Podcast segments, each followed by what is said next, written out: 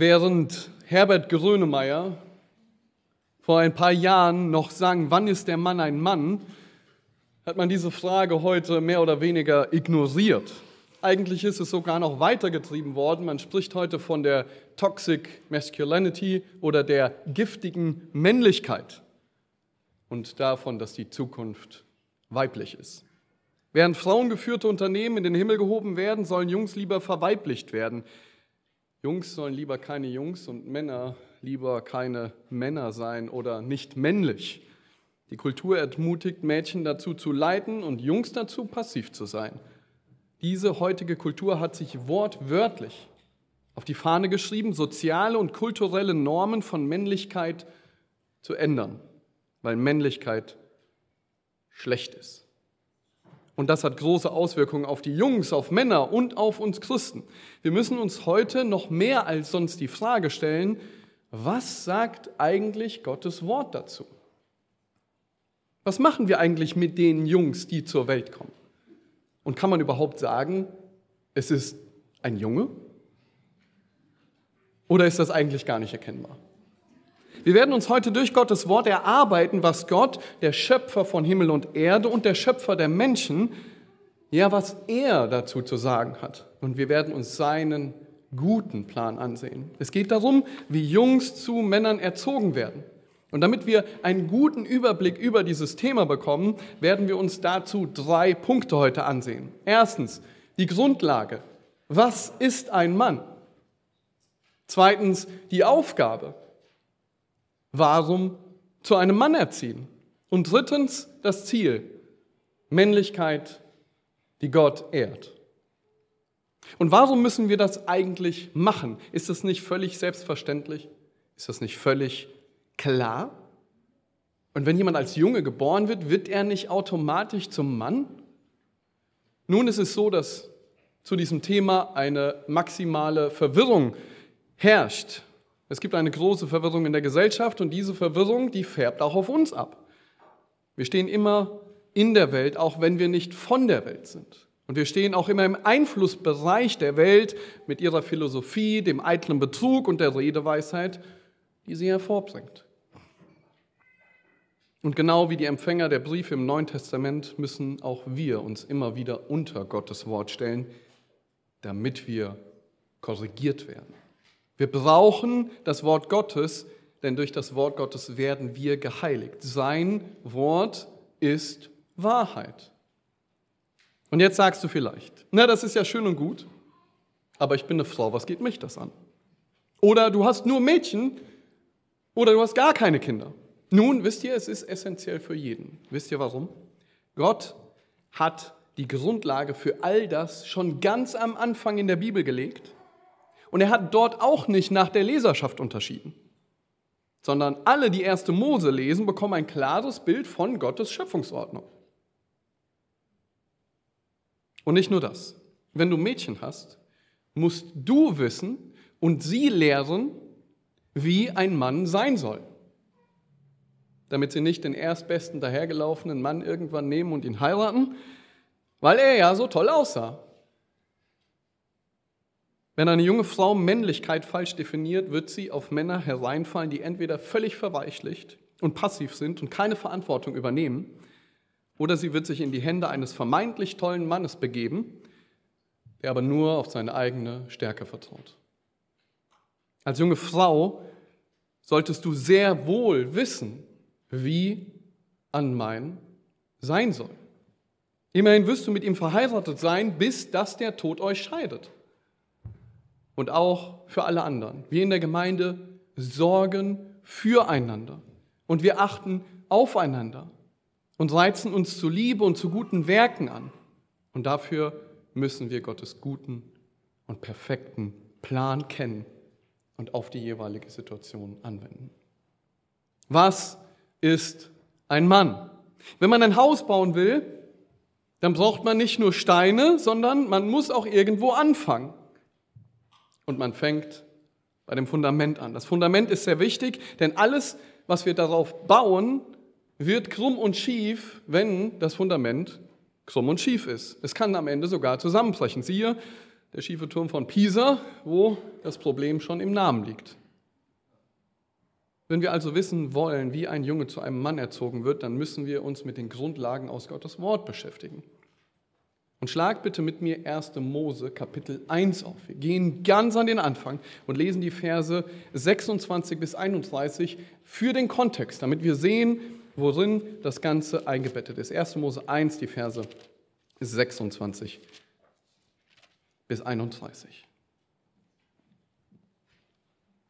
Und Gott sprach, lasst uns Menschen machen nach unserem Bild, uns ähnlich.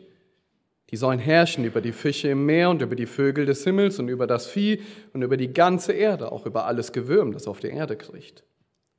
Und Gott schuf den Menschen in seinem Bild. Im Bild Gottes schuf er ihn. Als Mann und Frau schuf er sie. Und Gott segnete sie und Gott sprach zu ihnen, seid fruchtbar und mehret euch und füllt die Erde und macht sie euch untertan und herrscht über die Fische im Meer und über die Vögel des Himmels und über alles Lebendige, das sich regt auf der Erde. Und Gott sprach, siehe, ich habe euch alles samentragende Gewächs gegeben, das auf der ganzen Erdoberfläche wächst, auch alle Bäume, an denen samentragende Früchte sind. Sie sollen euch zur Nahrung dienen aber allen Tieren der Erde und allen Vögeln des Himmels und allem, was sich regt auf der Erde, allem, in dem eine lebendige Seele ist, habe ich jedes grüne Kraut zur Nahrung gegeben. Und es geschah so. Und Gott sah alles, was er gemacht hatte, und siehe, es war sehr gut. Und es wurde Abend und es wurde Morgen, der sechste Tag. Das ist der Schöpfungsbericht. Gott hat zu diesem Zeitpunkt schon die komplette Erde geschaffen. Und jetzt kommt der krönende Abschluss, der Mensch. Und schaut mal in den Vers 24 rein, 27 rein. Hier fängt es damit an, dass geschrieben steht, dass Gott den Menschen schuf. Das ist unsere erste wichtigste Beobachtung. Gott, der Himmel und Erde perfekt geschaffen hat. Und er hat das nur durch Wort aus seinem Mund geschaffen. Er schafft hier den Menschen. Er ist Gott. Er ist, wie Jesaja sagt, der Herr ist unser Richter, der Herr ist unser Gesetzgeber, der Herr ist unser König.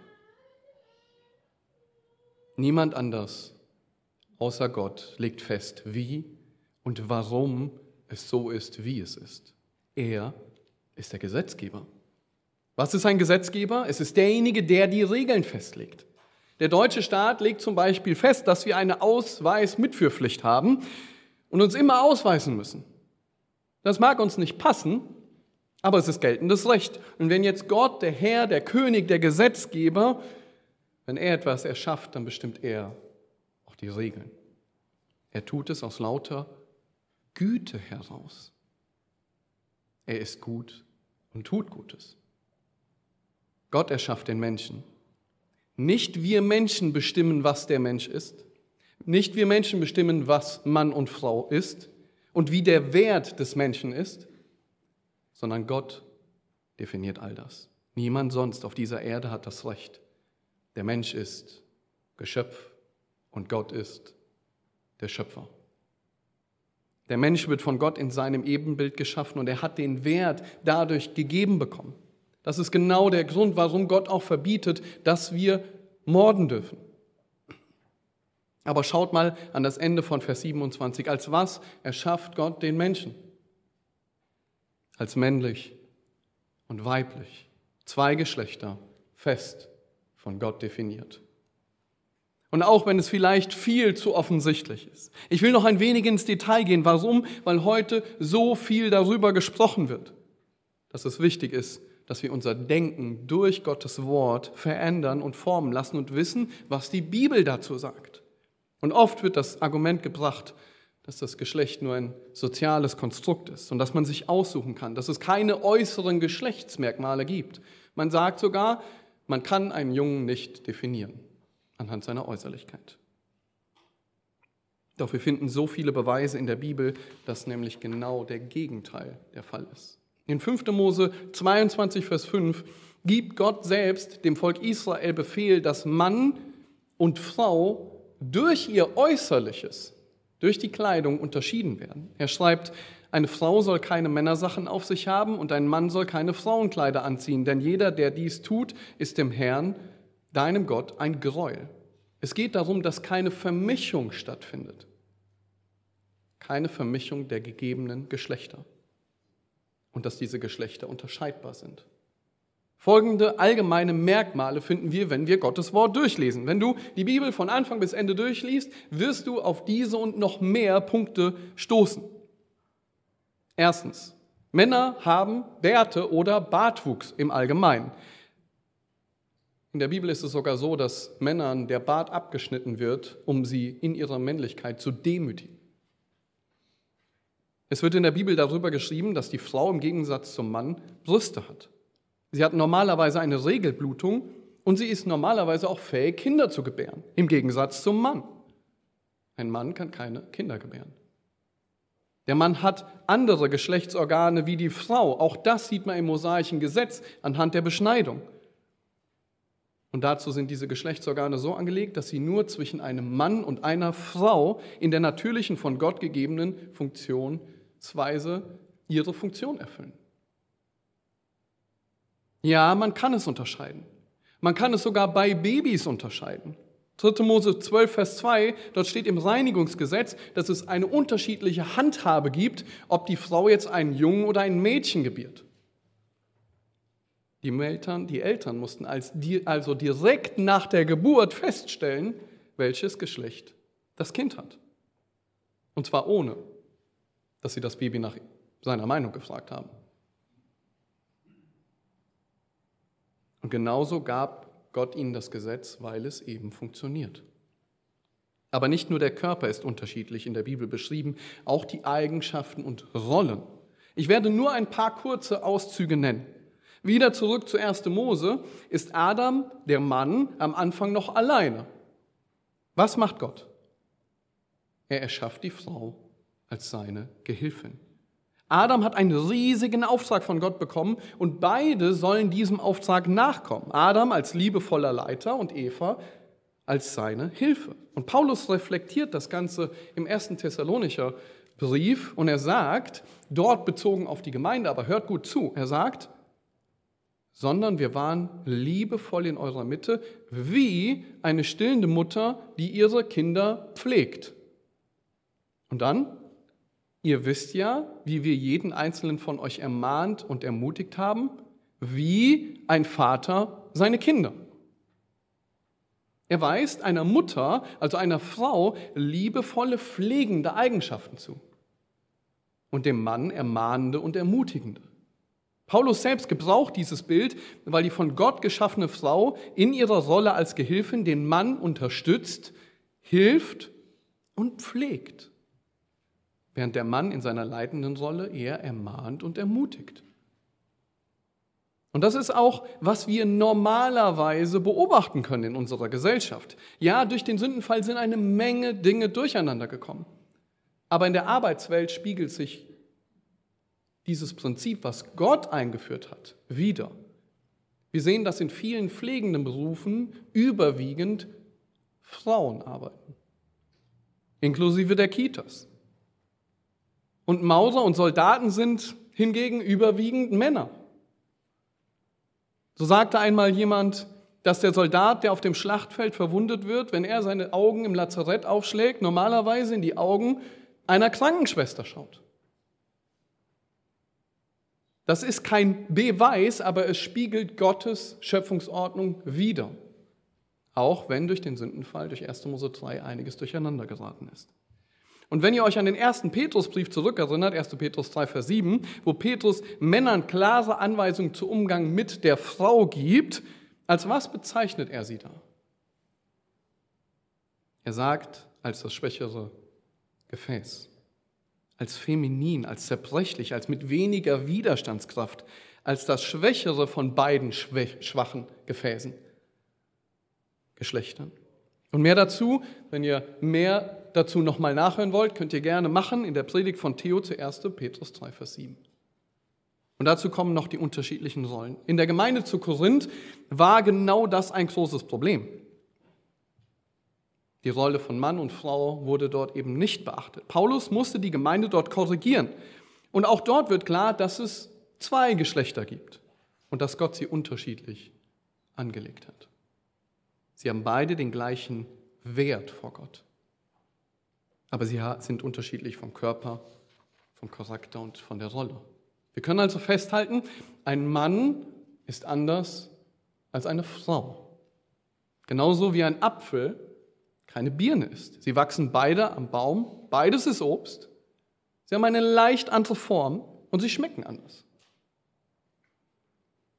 Es ist wichtig, dass wir die von Gott gegebenen Unterschiede verstehen und Gott dafür preisen. Genauso wie der Psalmist können wir dann ausrufen im Psalm 139, ich preise dich dafür, dass ich auf eine erstaunliche und ausgezeichnete Weise gemacht bin. Wunderbar sind deine Werke und meine Seele weiß es sehr wohl. Ihr Lieben, es hört sich nach absoluten Grundlagen an. Aber es ist so wichtig, dass wir Gottes guten Plan verstehen und darüber staunen. Und wenn wir uns in der Wissenschaft ansehen, dass der Körper in so vielen Punkten von Gott unterschiedlich gebaut wurde, damit er dem Zweck und der Rolle von dem jeweiligen Geschlecht, was er gegeben hat, noch besser dient, dann können wir nur darüber staunen. Da wir uns heute das männliche Geschlecht näher anschauen, werde ich mich in den Punkten auf die Männer konzentrieren.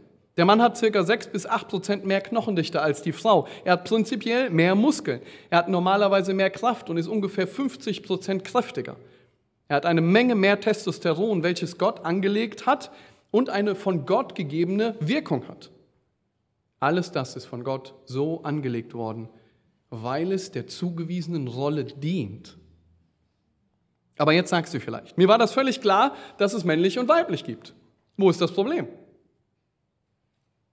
Nun, auch wenn wir das wissen, muss dieses Wissen eine Anwendung in unserem Denken und Verhalten und Reden haben. Habt ihr schon mal gehört, dass jemand sagt, oh, das ist aber schade, dass du einen Jungen bekommen hast, du hättest viel mehr oder viel eher bestimmt ein Mädchen gehabt?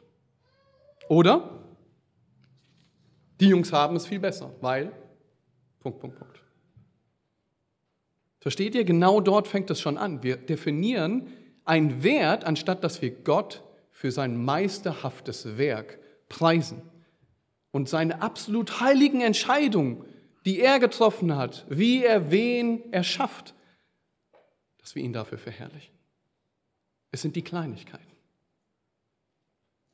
Anstatt Gott für die Unterschiedlichkeiten zu preisen, wird versucht, die Jungs mehr feminin zu machen und die Mädchen mehr maskulin.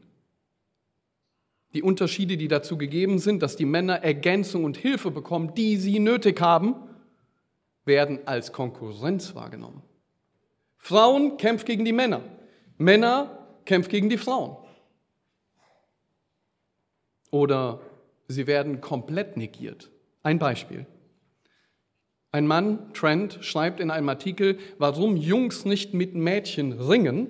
Ringen ist hier ein Sport, wo zwei Personen in einem Feld gegeneinander ringen und schlussendlich gewinnt derjenige, der nachher oben auf ist oder die andere Person aus dem Ring geworfen hat. Er schreibt, dass sein Sohn als Ringkämpfer Sport betreibt. Auf jeden Fall hat die Liga entschieden, in der er Sport treibt, keinen Unterschied zwischen Mädchen und Jungs zu machen. Eines Tages stehen Wettkämpfe an und ein, eine junge Frau ist seine Gegnerin. Während ein anderer Vater seinem Sohn sagt, Zitat, Sohn, du darfst sie nicht wie ein Mädchen behandeln. Du musst sie wie einen Jungen behandeln und aggressiv vorgehen, gibt er aufgrund von biblischen Prinzipien seinem Sohn den Rat, nicht zu kämpfen. Auf seinen Rat hin kämpft sein Sohn nicht, was für ihn als verlorener Kampf gewertet wird. Er ist raus. Und er schreibt, der Vater schreibt, ich glaube nicht, dass die meisten Eltern die ihre Mädchen erlauben, mit Jungs zu ringen, die Vorstellung von geschlechterspezifischen Unterschieden in ihren Köpfen ausgelöscht haben. Sie wissen, dass Mädchen anders sind als Jungen. Aber einige Eltern scheinen auf subtile Weise die moderne Lüge, du kannst alles sein, was du willst, gekauft und damit verbreitet zu haben. Dieser Behauptung halten wir entgegen. In Gottes Ebenbild schuf er ihn als Mann und Frau. Schuf er sie. Preise Gott dafür. Wie er dich geschaffen hat. Und preise ihn dafür, wie er deine Brüder und Schwestern geschaffen hat. Das ehrt ihn, weil er sich all das ausgedacht hat. Es ist sein Plan, es ist sein meisterhafter Plan ohne jeglichen Fehler. Und hilf deinem Sohn, genau das zu verstehen. Genau wie der Vater bei dem Ringwettkampf seinem Sohn durch das biblische Prinzip geholfen hat, 1. Mose zu verstehen und seiner Rolle nachzukommen, ist es auch deine Aufgabe, deinen Sohn anzuleiten. Hilf ihm zu verstehen, dass er als Junge geschaffen ist und dass er mit der Rolle und dem Körper, den er bekommen hat, Gott in jeder Hinsicht ehren soll. Hilf ihm zu verstehen, auch als Ehepaar. Und wie? Zeigt in eurer Ehe, dass ihr ebenfalls diese Unterscheidung auslebt. Wenn der Vater seiner Rolle nicht nachkommt, dann wird das einen großen, großen Einfluss auf seinen Sohn haben. Und wenn du eine alleinerziehende Mutter bist, dann such dir gottesfürchtige Männer in der Gemeinde, die deinen Jungs Vorbilder sind. Männer, lebt als Vorbild in der Gemeinde, ob ihr Söhne habt oder ob ihr Kinder habt oder nicht. Die Jungs schauen auf euch. Und sie werden das in ihrem Leben reflektieren. Sie müssen wissen, was ein biblischer Mann ist und wie ein biblischer Mann lebt. Liebe Frauen, liebe Mütter, helft den Jungs und euren Söhnen, indem ihr die Männer und eure Männer in der Rolle unterstützt. Zeigt aktiv durch euer Verhalten, dass ihr diese unterschiedlichen Rollen und auch die unterschiedlichen körperlichen Fähigkeiten, dass ihr sie reflektiert und auslebt. Lasst einen Mann die körperlich herausfordernden Dinge machen. Ja, Männer, das ist unsere Aufgabe. Du als Mann bist dazu aufgefordert, diese Dinge zu übernehmen, auch wenn es dich alles kostet. Die Frau schleppt eben nicht die ganzen schweren Einkäufe durch die Tür oder sonstige Sachen, wie zum Beispiel die Tische beim Aufbau vom Gemeinschaftsnachmittag. Sondern der Mann übernimmt das und er ehrt sie und Gott dadurch. Und die Kinder und die Jungs, sie sehen das. Die Jungs werden anfangen, das zu reflektieren. Nehmt die Jungs so früh wie möglich mit in diese Aufgaben hinein und lasst sie schwere Dinge übernehmen. Männer, lebt in eurer Ehe aber auch den Punkt aus, dass ihr mit eurer Frau zusammen den großen Auftrag erfüllt. Und sie ehrt als eure Gehilfin. Ihr seid und wir sind keine Lone Ranger.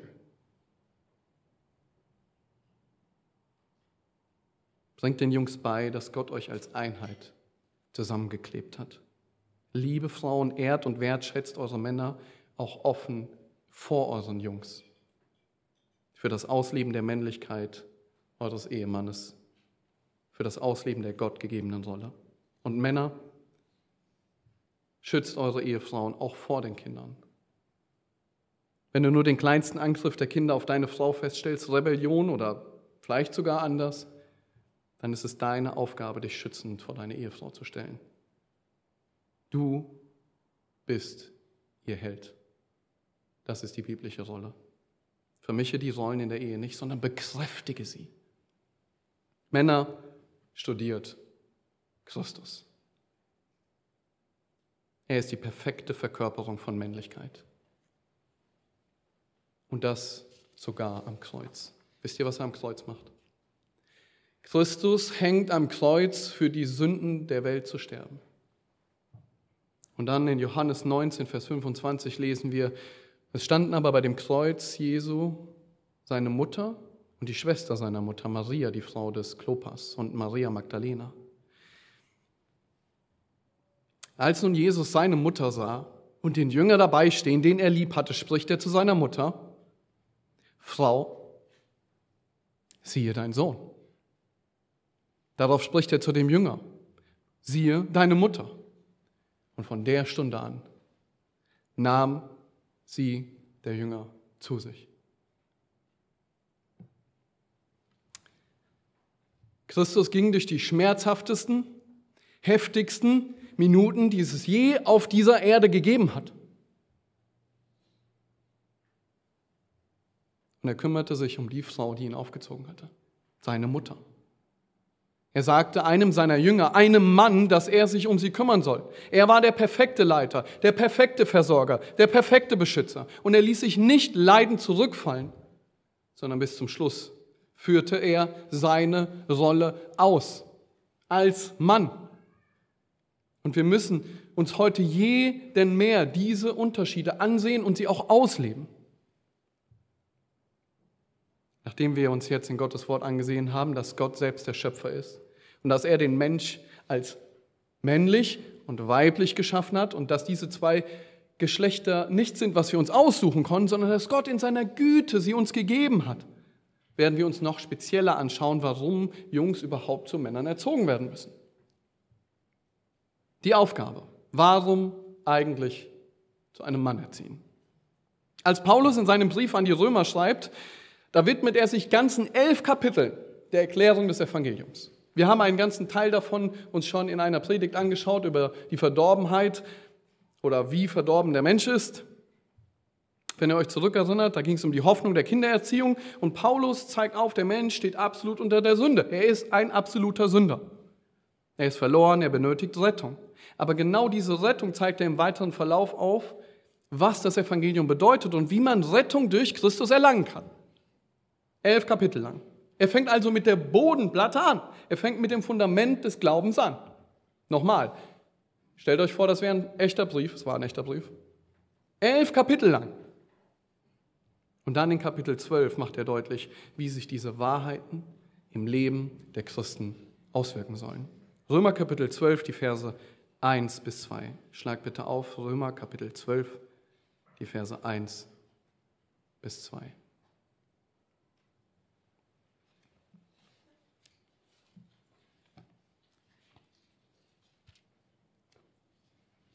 Römer Kapitel 12, die Verse 1 bis 2. Ich ermahne euch nun, ihr Brüder, angesichts der Barmherzigkeit Gottes, dass ihr eure Leiber darbringt als ein lebendiges, heiliges, Gott wohlgefälliges Opfer. Das ist euer vernünftiger Gottesdienst. Und passt euch nicht diesem Weltlauf an, sondern lasst euch in eurem Wesen verwandeln durch die Erneuerung eures Sinnes, damit ihr prüfen könnt, was der gute und wohlgefällige und vollkommene Wille Gottes ist. Wenn ihr den Vers 1 anschaut, dann seht ihr, wie Paulus die Brüder, die Geschwister dazu auffordert, etwas zu tun. Und was tut er? Er sagt, angesichts der Barmherzigkeit Gottes. Seht ihr das?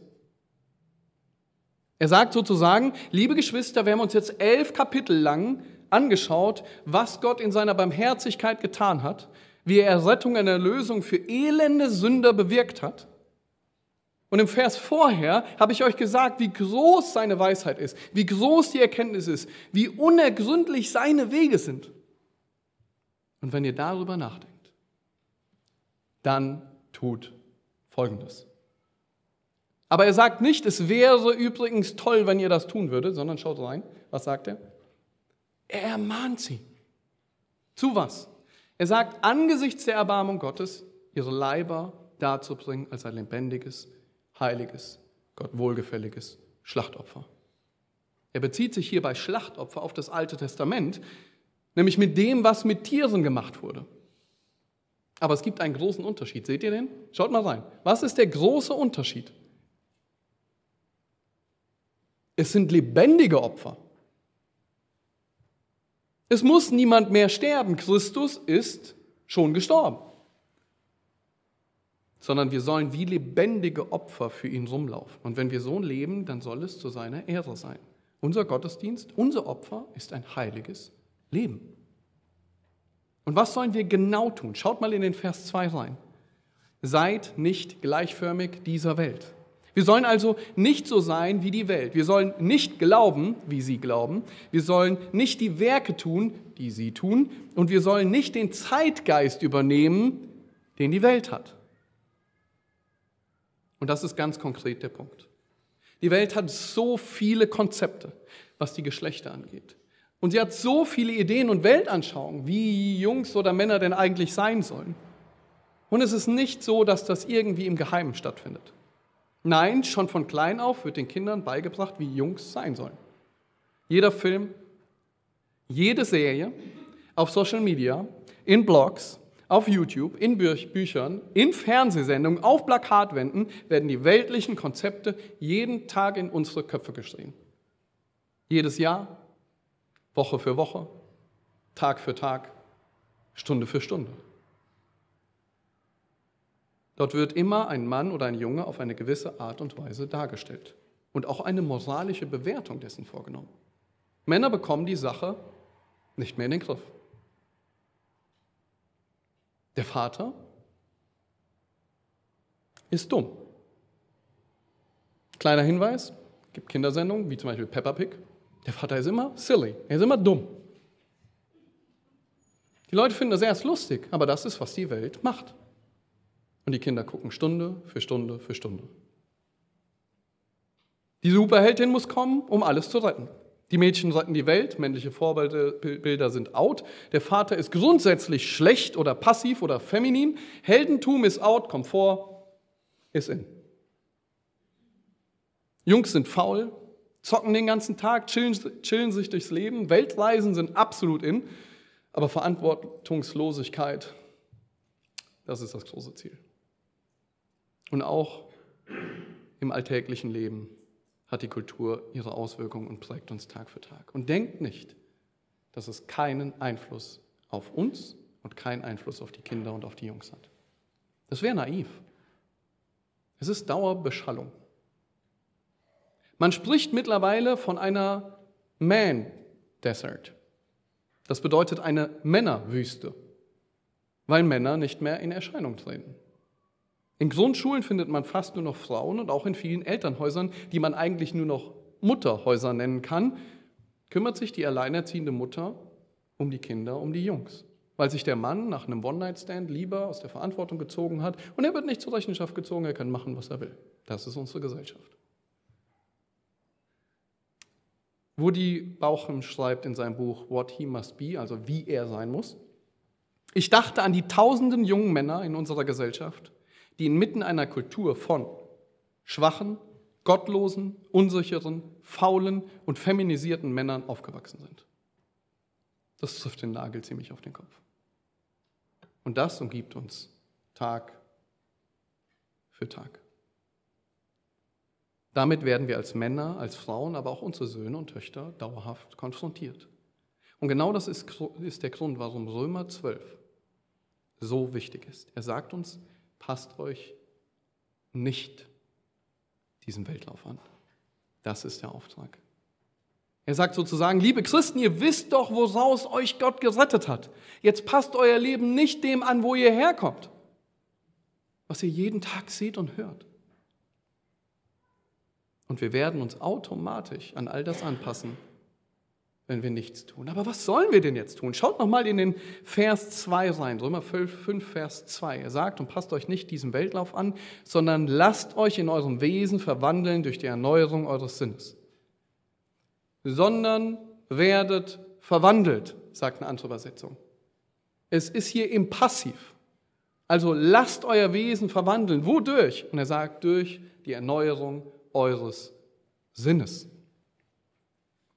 Wir müssen unseren Sinn, unser Denken, unser Wesen, alles verändern lassen. Aber wodurch? Durch Gottes Wort. Paulus schreibt über das Wort Gottes in 2 Timotheus 3,16. Wichtiger Vers, unter anderem, dass es uns belehrt, dass es uns überführt, dass es uns völlig zubereitet. Das bedeutet, wir werden völlig ausgerüstet dadurch. Gottes Wort reicht völlig aus und es ist das Einzige, was uns verändern kann, weil es das Einzige ist, was Wahrheit ist.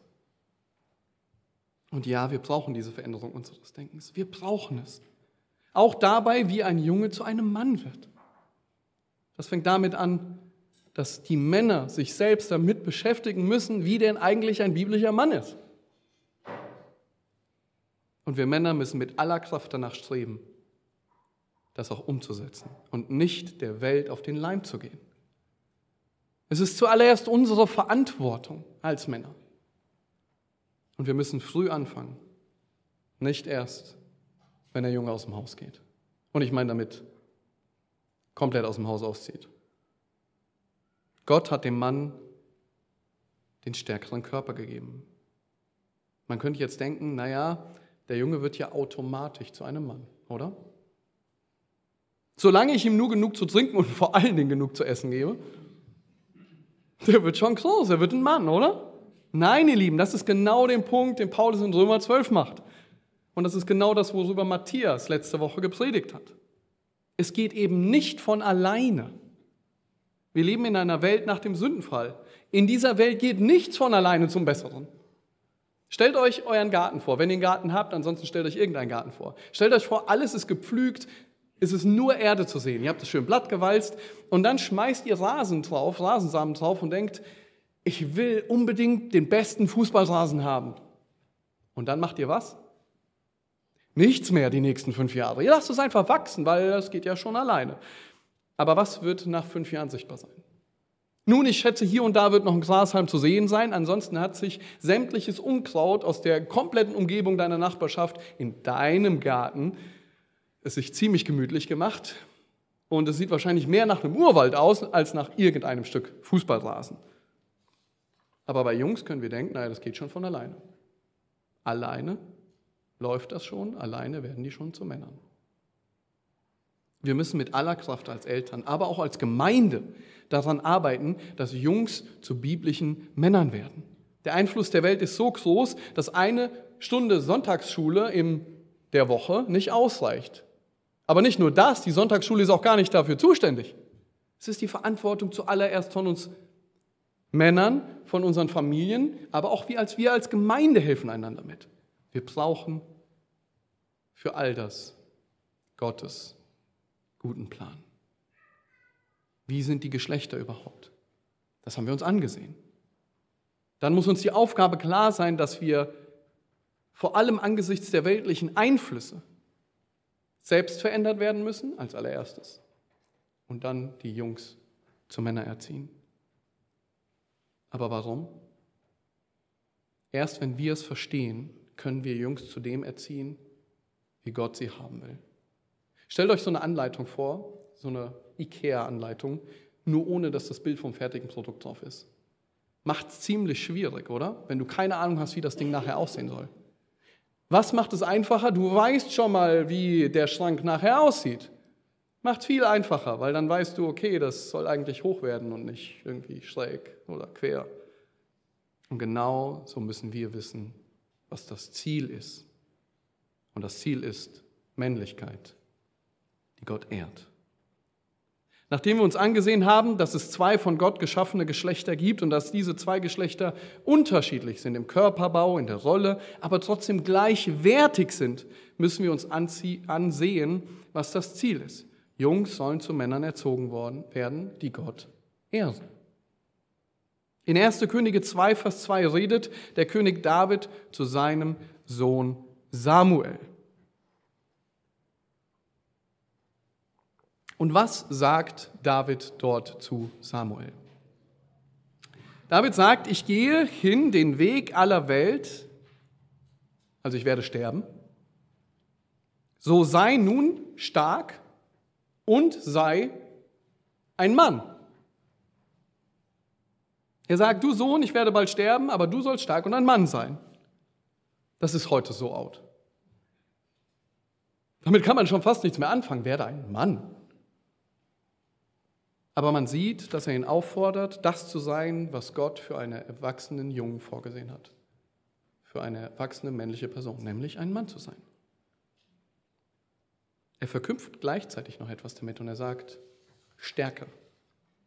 Und das ist kein Einzelfall. Paulus schreibt an die Gemeinde in Korinth und zum Schluss fordert er sie zu etwas auf. Er sagt ihnen, wacht, steht fest im Glauben, seid mannhaft, seid stark, lasst alles bei euch in Liebe geschehen.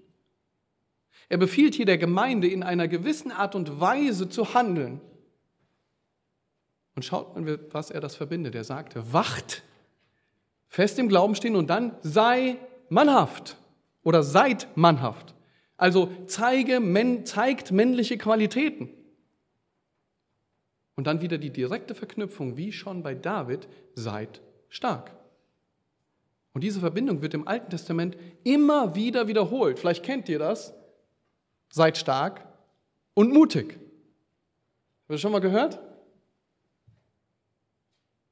Wir sehen das bei Josua, bei Hiskia, wir sehen es in den Psalmen. Und interessanterweise übersetzt die griechische Übersetzung des Alten Testaments, die Septuaginta, diesen Satz immer mit seid stark und mannhaft. Sei ein Mann. Aber was gehört denn dazu? Wie erziehe ich denn einen Jungen zu einem Mann? Schlag bitte den ersten Timotheusbrief auf, Kapitel 3, ab dem Vers 2.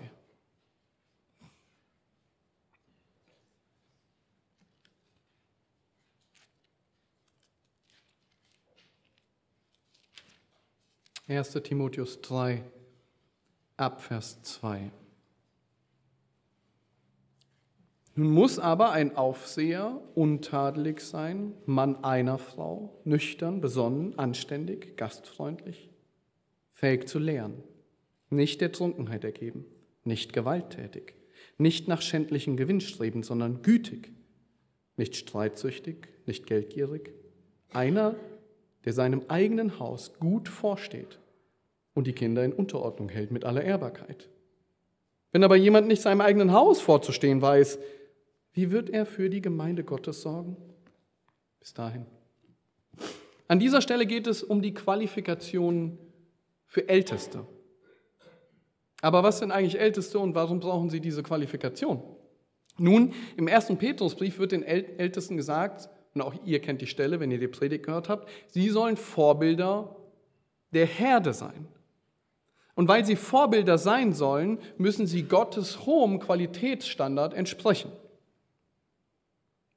Denn wenn man einem Vorbild nachfolgt und es nachahmt, dann hat das eine Wirkung auf was? Auf mein Denken und auf mein Handeln. Das Gegenteil davon wäre, wenn jemand sagen würde, ich bin Leiter und Vorbild, aber ich muss die Qualifikation nicht erfüllen. Ich kann das alles machen, was ich will, aber ihr müsst euch dran halten.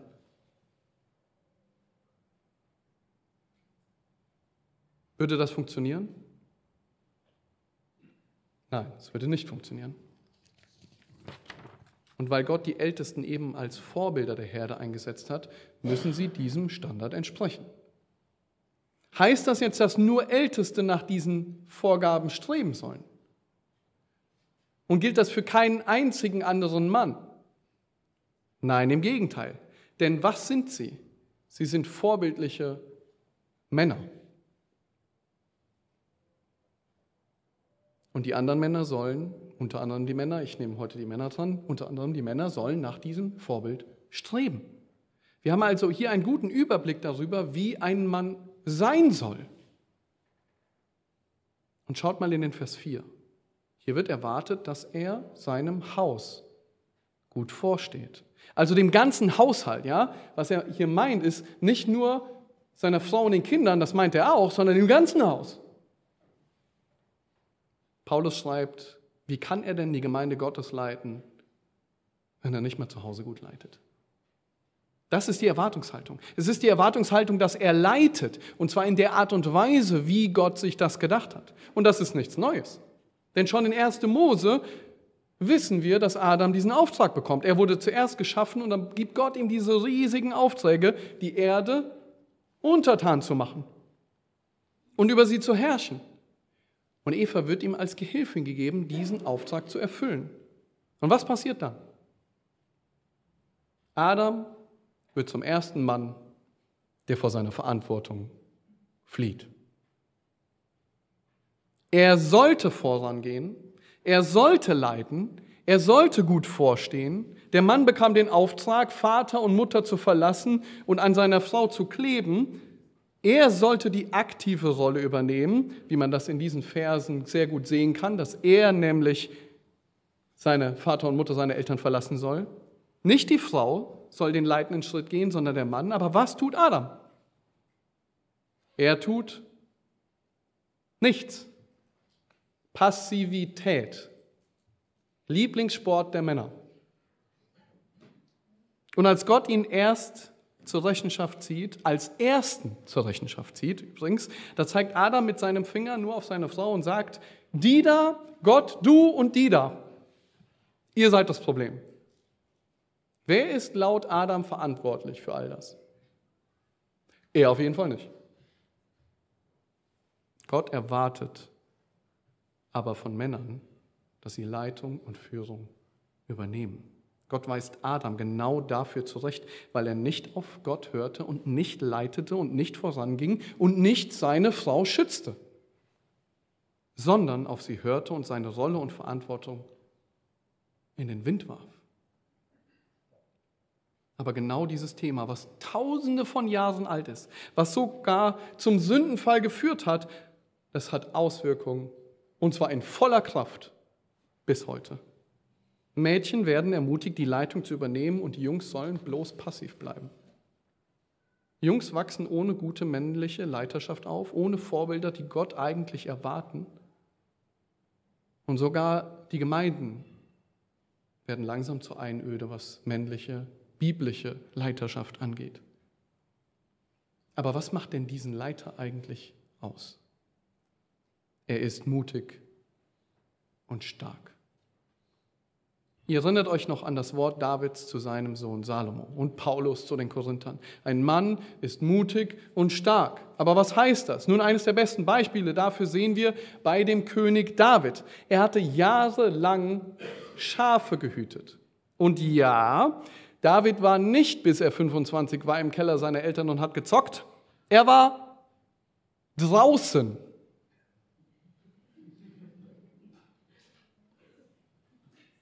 War das so gefährlich wie heute? Nein. Da waren halt nur ein paar Bären und Löwen, die er bekämpfen musste, also keine digitalen, sondern ganz echte. Und die haben auch ab und zu mal einen Hirten gefressen. Aber dann kommt er zu der großen Schlacht, wird von seinem Vater sogar dahin gesendet, zu den Soldaten an die Front. Das verstehen wir heute besser um seinen Brüdern was zu bringen. Und als er dort ist, hört er, wie dieser große, riesige Kämpfer der Philister, der die Schlachtreihen des lebendigen Gottes verhöhnt, wie der rumschreit. Und David bleibt nicht untätig, sondern er beruft sich sofort auf Gott selbst und sagt in 1 Samuel 17, Vers 37, der Herr, der mich von den Löwen und Bären errettet hat, er wird mich auch vor diesem Philister erretten. Und Saul sprach zu David, geh hin, der Herr sei mit dir. Was ist das Ergebnis? David nimmt seine Steinschleuter und geht und besiegt diesen Kämpfer und damit die ganze Armee. Worin lag seine Stärke? In ihm selbst? War David ein riesiger, muskulöser Mann von 2,50 Meter? Nein, wir wissen, dass David das eben nicht war. Saul will ihn am Anfang sogar wegschicken und sagt, ja, du bist noch so klein und jung und schwach, geh mal lieber nach Hause. Zwei Dinge. Erstens, David hatte in unzähligen Situationen erlebt und durchlebt, die Mut und Stärke erfordern. Er war nicht zum ersten Mal in solch einer Situation. Er musste reale, tödliche Ereignisse Gefahren bekämpfen. Er musste real seine Schafe vor Löwen und Bären beschützen. Und es war ein junger Mann. Zweitens, sein Mut und seine Stärke lagen in Gott. Er hatte gelernt, dass er nicht in sich selbst stark ist, sondern durch den Herrn. Und was macht diese Mut und diese Stärke aus? David geht voran. Er lässt sich nicht aufhalten. Er geht dahin, wo Gefahr ist. Er tut das Richtige. Er zieht sich nicht zurück und findet tolle Ausreden. Ist ja auch gefährlich. Wir sollen ja Gott nicht versuchen. Mir könnte ja was passieren, sollen die Profis mal nach vorne gehen. Er ist mannhaft. Genau wie Josua der vor der Einnahme eines riesigen Landes stand und so viele Feinde waren noch im Land. Und Gott sagt ihm, sei stark und mutig, oder wie die Septuaginta sagt, sei stark und mannhaft. Und so kann David kurz vor seinem Sohn genau das, so kann David das kurz vor seinem Tod, genau das an seinen Sohn Samuel weitergeben. Sei stark und sei ein Mann. Ja, diese wahre Stärke und dieser Mut, die finden sich nur in Gott. Während Saul vor Angst die Knie schlottern und er nur auf das Äußere sieht, verlässt sich David auf seinen Herrn. Aber das hat eine Auswirkung. Er geht voran in diesem Mut und in dieser Stärke. Er geht nicht den einfachen Weg. Er sucht sich auch nicht den bequemen Weg. Und genauso ist auch die Anweisung in 1 Timotheus 2. Der Vater geht mutig und stark als Leiter seiner Familie voran. Er lässt sich nicht erschrecken, sondern er steht seinem Haus gut vor. Er versucht es nicht, allen recht zu machen und verlässt dadurch seine Leitung, sondern er lebt Leitung zur Ehre Gottes aus in seiner Rolle. Und das ist, was Jungs beigebracht werden muss. Ja, auch dann, wenn sie noch nicht gläubig sind. Auch dann sollen wir ihnen diese Dinge schon beibringen. Es wäre fahrlässig zu warten, dass vielleicht der Junge mit 25 oder 30 zum Glauben kommt und dann fangen wir an. Warum? Weil Gott diese Rollen erst einmal unabhängig von der Errettung gegeben hat. Gott sagt nicht, wenn jemand errettet ist, dann soll er so leben, ansonsten ist es ja eh egal. Nein, wir lernen unseren Kindern ja auch alle anderen Prinzipien, wie Sammy in der Predigt aus Epheser 6, Vers 4 gelernt hat. Auch wenn sie noch nicht gläubig sind. Und genau aus diesem Grund bringen wir den Jungs schon von auf klein auf dieses Prinzip bei. Gott hat dich als Junge geschaffen und du sollst ein Mann werden. Als Leiter mutig und stark. Braucht er trotzdem das Evangelium? Auf jeden Fall. Aber das ändert nichts daran, dass er lernen muss, seine von Gott gegebene Rolle einzunehmen, so schwer ihm das auch fallen wird. Unterstütze seine Männlichkeit und sein Wachsen in dieser Männlichkeit. Hilf ihm, diese starke und mutige, mutige Leiterschaft Stück für Stück anzuwenden. Und natürlich musst du als Vater ihm ein Vorbild sein, wie du mutig und stark in dem Herrn deiner Familie vorangehst. Und Gott hat den Männern nicht nur die Rolle dazu gegeben, als Leiter mutig und stark zu sein, sondern er hat auch dafür gesorgt, dass Männer in dieser Rolle aufgehen. Denn Gottes Pläne sind gut. Kraft und Stärke und Macht sind auch an für sich gut. Selbst im Garten eben gab es keine Gleichberechtigung und keine Gleichheit. Es gab einen Machtunterschied. Gott selbst ist allmächtig, aber seine Macht ist heilig. Und so ist es nur Macht, die für Böses gebraucht wird. Sie ist sündig, aber nur weil Macht missbraucht wird, heißt es nicht, dass sie an für sich schlecht ist. In Nashville gab es einen Amoklauf an einer Schule. Und die Polizisten, vor allen Dingen in vorderster Linie die Männer, die machten was? Der Amokläufer war noch im Gebäude, er war um sich am Schießen. Und jemand schrieb, sie reagierten, gingen sofort hinein und kannten die Gefahr, die von dort ausging. Es wurden Schüsse auf die Polizeiautos abgefeuert. Das hat sie nicht abgeschreckt. Sie gingen trotzdem hinein.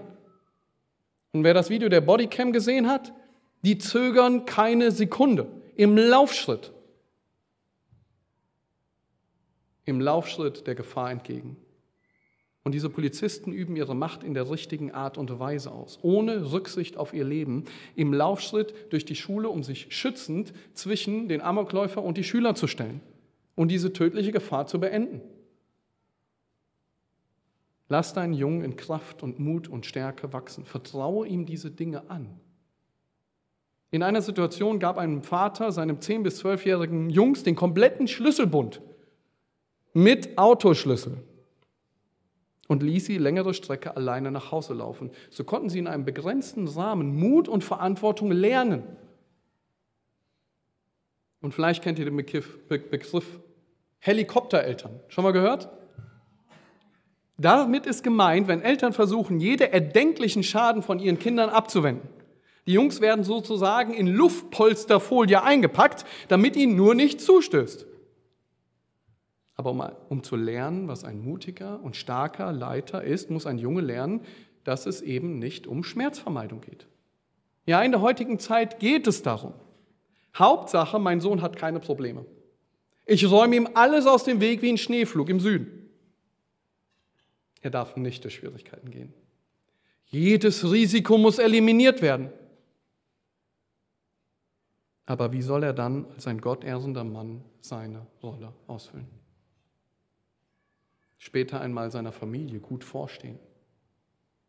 Lass ihn Stück für Stück genau diese Sachen lernen. Es gibt so viele Beispiele dafür und die können in den Familien auch unterschiedlich aussehen. Aber hier ein paar Tipps.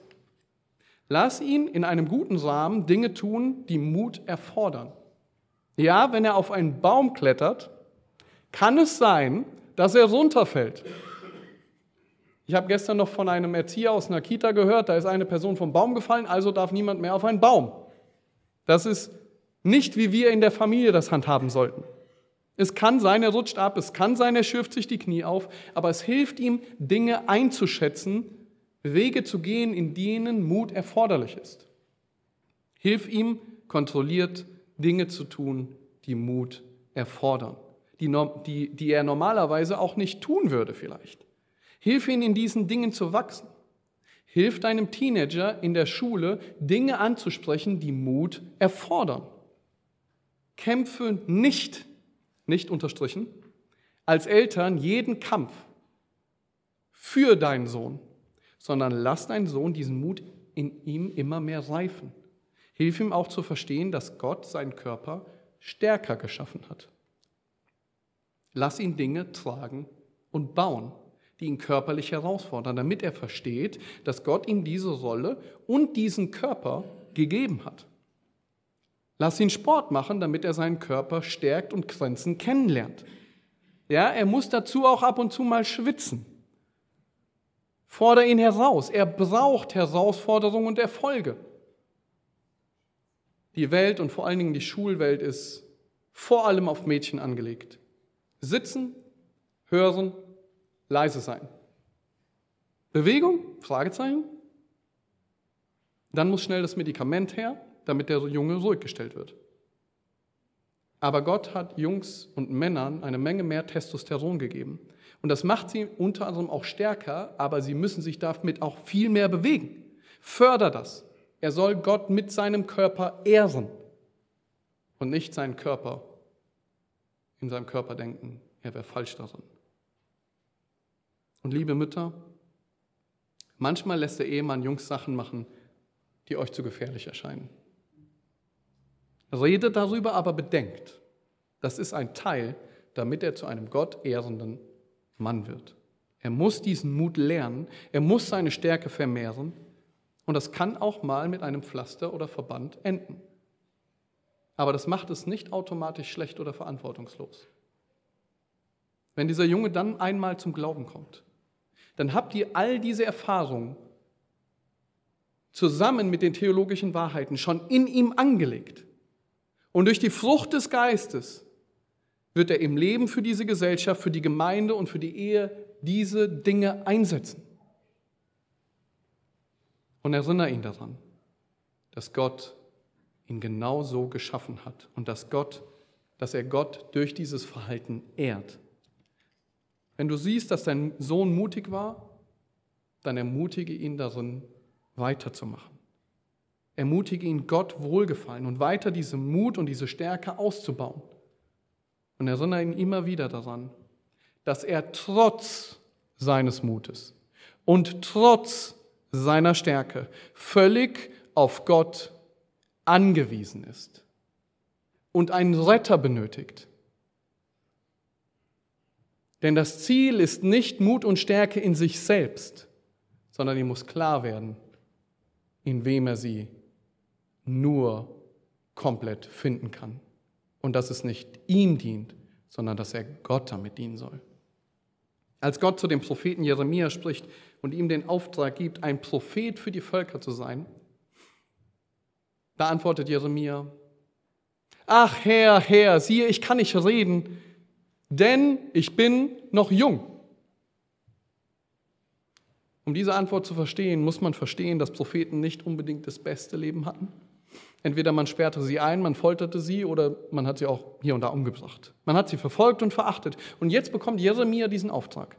Und habt ihr bemerkt, was Jeremia da sagt? Er sagt, ich bin noch zu jung.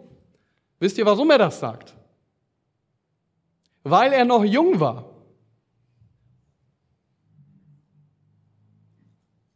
Er war zu diesem Zeitpunkt noch ein Jugendlicher. Und Gott gibt ihm schon diesen Auftrag. Musste er mutig und stark sein? Ja, ganz bestimmt. Wie kann Gott das nur tun? Das war doch gefährlich. Stellt euch das heute mal vor, ein Jugendlicher würde solch einen Auftrag bekommen. Wir sind in einer solchen Schmerz-, Arbeits- und Risikovermeidungsgesellschaft, dass niemand ernstlich darüber nachdenken würde, überhaupt irgendwie was in diese Richtung zu tun. Und man konnte genau das Gegenteil davon in den letzten Jahren bemerken. Man hat Angst vor allem, dem Virus, nah beieinander zu stehen, zu niesen, die Hände zu schütteln, irgendwo in der Nähe von Menschen zu sein und sogar in der Öffentlichkeit, in einem Park, wo du auf 100 Meter niemanden triffst, hast du eine FFP2-Maske auf. Das ist genau das Gegenteil davon, was Gott von Männern erwartet. Sie sollen als Leiter stark und mutig vorangehen und nicht Angst vor jeder kleinsten Kleinigkeit haben. Da hilft es deinem Sohn nicht, wenn du ihn ermutigst, in seinem Zimmer sich vor jeden möglichen Gefahren zu verstecken. Es könnte ja draußen Löwe herumlaufen. Da hilft es nicht, wenn du jeden seiner Fehler ausgleichst und ihn vor jeder Konsequenz seines Handelns bewahrst und er zum Beispiel nicht mal den Mut aufbringen muss, sich bei seinem Lehrer oder seiner Lehrerin zu entschuldigen. Heute sind die Eltern zu den Anwälten der Kinder geworden. Was dadurch entsteht, das nennt man den Lost Man, der verlorene Mann. Er wird sich jeglicher Mühe und Verantwortung entziehen, so wie Adam. Er wird ein Meister der Ausreden sein. Er wird lieber auf der Couch rumliegen und Netflix chillen, als in seiner Familie mutig voranzugehen auch wenn es Mühe, Herausforderung und manchmal Schmerz bedeutet. Er ist kein Kämpfer, der für die Gesellschaft, die Familie, die Ehefrau und die Gemeinde sozusagen im Schützengraben liegt und mutig vorangeht, sondern er versteckt sich lieber hinter fadenscheinigen Argumenten und den Frauen. Wie ein Feigling schützt er sein eigenes Leben, um ein bequemes Ende zu haben. So wie der König David, der während eines Krieges lieber auf dem Dach rumhängt Und anstatt seine Rolle mutig und stark auszufüllen, wird dieser Mann eher allem nachgeben und will lieber im Frieden mit allem leben. Und Christus?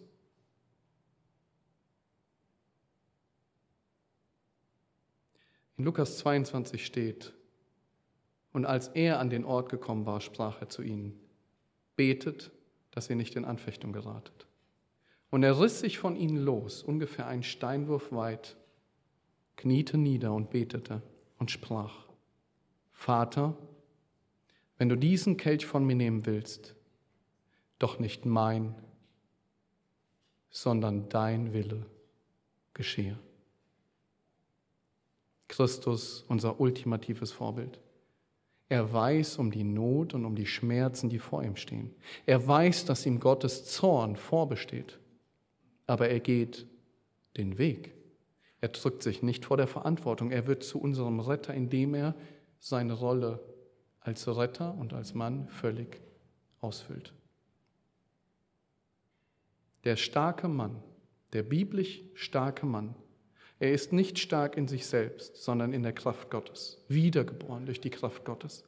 Er benutzt seine Stärke nicht für sich selbst, sondern für andere. Ein Mann der Disziplin, und ein Soldat unter dem Befehl eines anderen, nämlich Gott. Er ist das stärkere Geschlecht und seine Frau das schwächere Gefäß. Aber eine Stärke zum Guten, nicht nach seinem eigenen Glaubensbekenntnis, sondern nach dem Willen Gottes. Er entschuldigt sich nicht für seine Identität. Er weiß durch die biblische Lehre und wie er geschaffen ist, er ist zur Stärke berufen. Er ist zur Leiterschaft in seinem Zuhause, in der Gemeinde und in der Gesellschaft berufen. Er wurde zuerst von Gott geschaffen, die Frau oder aus seiner Rippe geschaffen. Er ist nicht als Alpha-Male berufen. Das bedeutet ein Mann, der nur in sich selbst vertraut, in seine Stärke, in sein Geld, in sein Reichtum, in seine Macht. Seine Stärke ist für sich und dem Guten der anderen. Er ist sanftmütig, langmütig. Er respektiert Ältere. Er diszipliniert sich. Er steht an seinem Posten und ehrt Gott. Er tötet seine Sünde und sieht Gutes an. Das ist, wie dein Junge werden soll. Wenn wir uns also die Frage stellen, wie wir Jungs zu Männern erziehen, dann müssen wir damit anfangen, ihnen zu erklären, dass Gott sie als Jungs geschaffen hat und dass sie zu Männern werden sollen. Und das ist gut so. Gott hat sich das so ausgedacht. Erklär deinen Jungs, dass egal was die Welt ihnen sagen will, dass Gott sie so gemacht hat und es gut ist. Und dass sie keine Mädchen sind, sondern dass sie Gott einmalig als Jungen geschaffen hat. Und erklär ihnen, dass das das Ziel ist, dass sie zu Männern werden, dass sie Gott durch ihr Verhalten, durch ihre Rolle ehren. Nimm diese biblischen Prinzipien und werde verwandelt durch die Erneuerung deines Sinnes, damit du prüfen kannst, was der gute und wohlgefällige und vollkommene Wille Gottes ist. Eines Tages, eines Tages wird dein Sohn vor Gott stehen und er wird seinem Schöpfer Rechenschaft geben müssen. Und dort wird klar werden, ob Mama und Papa ihn auf dem Weg als Mann geschickt haben, so wie Gott es geplant hat.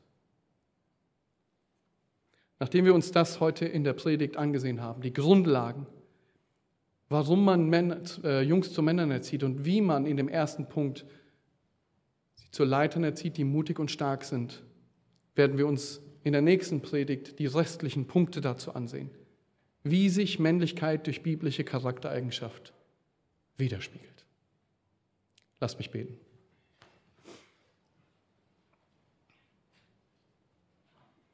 Du großer Gott und Vater, wir stehen staunend vor dir über das, was du dir ausgedacht hast.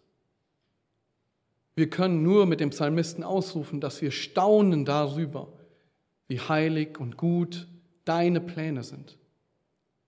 Das Problem sind nicht deine guten Pläne. Das Problem ist, dass wir als Menschen die Rollen und die Pläne umkehren und dass wir sie auch in einem Machtmissbrauch falsch ausleben, dass die Welt in beide Richtungen tendiert.